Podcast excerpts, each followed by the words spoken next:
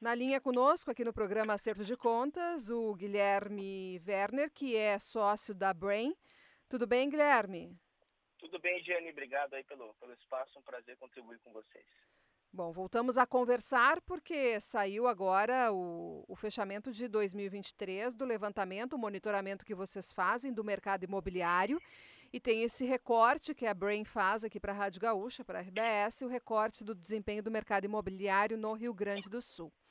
Então, eu estou com, com, material aberto aqui e vou trazer alguns pontos que me chamaram a atenção e vou querer as suas percepções sobre eles e depois também, né? E agradeço se puder trazer algum, alguns outros tópicos que também considere interessantes sobre o mercado imobiliário gaúcho.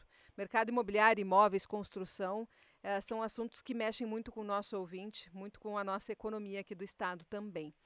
Primeiro Legal. aqui o material, Guilherme, que eu tenho é a das unidades lançadas, os lançamentos. E esse é um indicador que eu acho importante porque ele mostra a confiança das empresas de que os seus imóveis serão vendidos. E nós começamos no ano passado com o pé no freio, depois deu uma melhorada e agora nós, te, nós tivemos aí no, no, no quarto trimestre, em comparação ao terceiro trimestre, uma queda forte de quase 28% no, nos lançamentos de unidades aqui no estado. E, na comparação com o quarto trimestre do ano anterior, uma queda ainda mais intensa, de 60%. Uh, o que, que, isso mostra? Não era para ter dado uma melhorada no, no final do ano?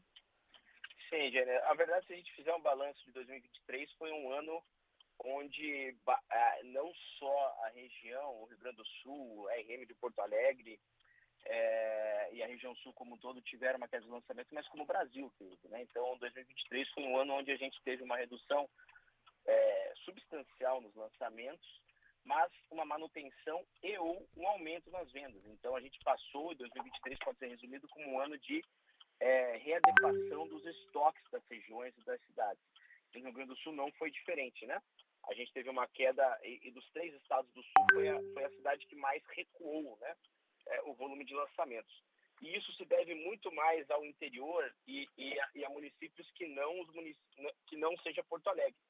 Né? Porto Alegre, realmente, a gente teve uma, uma, uma queda, mas uma manutenção um pouco maior se, se comparado ao interior e muito de Porto Alegre também justificado por uma retomada substancial do mercado Minha Casa Minha Vida no segundo semestre.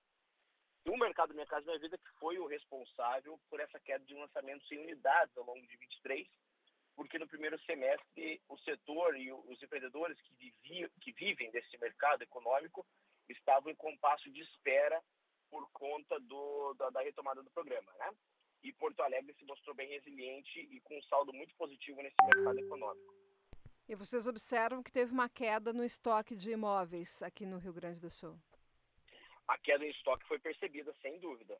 Sem dúvida foi percebida, inclusive na cidade de Porto Alegre, uma queda aí de próxima a 17% se comparado dezembro de 22 com dezembro de 23. Saindo de patamares lá de quase 9 mil unidades em estoque para patamares de 7.500 de forma arredondada. E, Guilherme, uh, o fechamento do ano de 2023 uh, de lançamentos, de unidades lançadas, nós temos o número aqui no Rio Grande do Sul? O fechamento, sim. A gente lançou aí próximo a 12.700 unidades ao longo de 23 os principais mercados do Rio Grande do Sul, que contempla aí basicamente toda a RM de Porto Alegre e, cida e as cidades mais importantes do exterior, né, como Rio Grande, Pelotas, Santa Maria, Passo Fundo, etc. Uhum, Caxias, né? Uhum, RM sendo região metropolitana. E em 2022, Isso. esse número foi de quanto? E, em 22 a gente tinha lançado, tinha lançado mais, né? 22 foi um ano de pico de lançamentos. A queda se deu em torno de, de eu tenho aqui de forma arredondada a queda em lançamento tem só de terceiro tri. Mas o quarto tri de 22 para o quarto tri de 23 a queda tinha sido de 62%. Né? Então, 22 foi um ano não só no Rio Grande do Sul, mas um ano ah, em todo o país onde a gente lançou muito mais. Né? Foi o que eu disse justamente, uma queda substancial em lançamentos, muito na conta do Minha Casa Minha Vida no primeiro semestre, no segundo semestre a gente já retomou, é, o que fez aí uma atualização dos estoques. Né? Sim. E quando, uh, bom, já ressaltou essa relevância do Minha Casa Minha Vida, né, da retomada do programa no segundo semestre, uh, mas uh, consegue perceber também os outros tipos de imóveis, o comportamento, porque teve em algum momento que nós tivemos um aumento muito grande na venda de estúdios, é, os apartamentos que são menores, né, mas também tivemos um, um, uma resiliência no segmento de imóveis de luxo. Uh, uhum. No acumulado do ano, como, o que, que dá para dizer assim sobre os imóveis mais vendidos, aqueles que se destacaram em desempenho tanto negativo quanto positivo, para que nós possamos visualizar também o comportamento de consumo? É, então, só novamente, né, o Minha Vida foi o grande destaque do ano a gente passou só um número aqui interessante de, mil, de algo como 1.400 unidades vendidas em 22. Em Porto Alegre, para mais, para mais de 3 mil, foi uma alta de 116% no volume de vendas de unidades Minha Casa Minha Vida. Né? É Porto Alegre, que é a capital do Sul, que, que tem o grande fomento e a principal participação no Minha Casa Minha Vida. Né? Tanto Curitiba, que tem poucas políticas públicas que fomentam esse mercado, quanto Florianópolis, que inexiste essa oferta, estão bem atrás de Porto Alegre nesse segmento.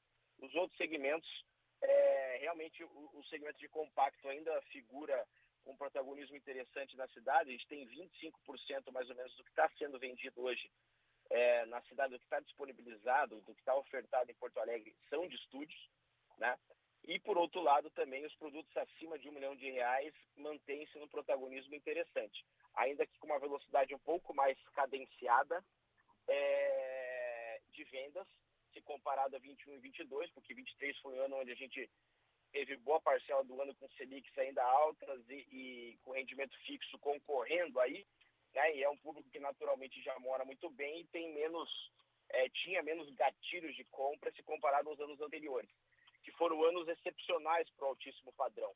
E é uma demanda que é também, por óbvio, é, reposta de uma forma menos, é, menos constante, né? A demanda de alto padrão se comparado à demanda econômica.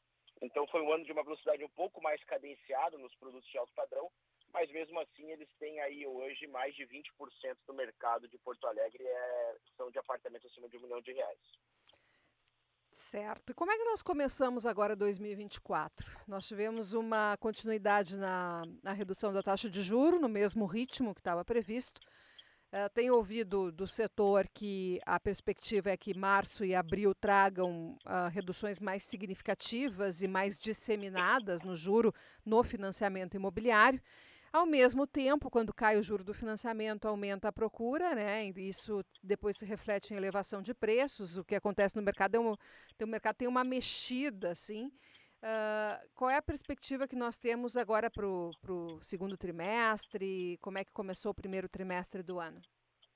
É, o primeiro trimestre foi bem aquecido, tanto no que tange a confiança do empresariado, sobretudo no Rio Grande do Sul, a gente, atendendo dezenas de incorporadores, por exemplo, Porto Alegre, tem sentido, é, tem sentido aí uma movimentação deles muito, muito positiva. Vários empreendedores de diferentes portes, diferentes segmentos, é, tem apostado fichas esse ano com lançamentos previstos. Há pouco, um pouco antes de entrar na ligação contigo, estava aí com o empreendedor local desenvolvendo produtos interessantíssimos de alto padrão, horizontal. Então, em diferentes segmentos de atuação, em diferentes é, regiões da cidade, a gente tem visto essa movimentação.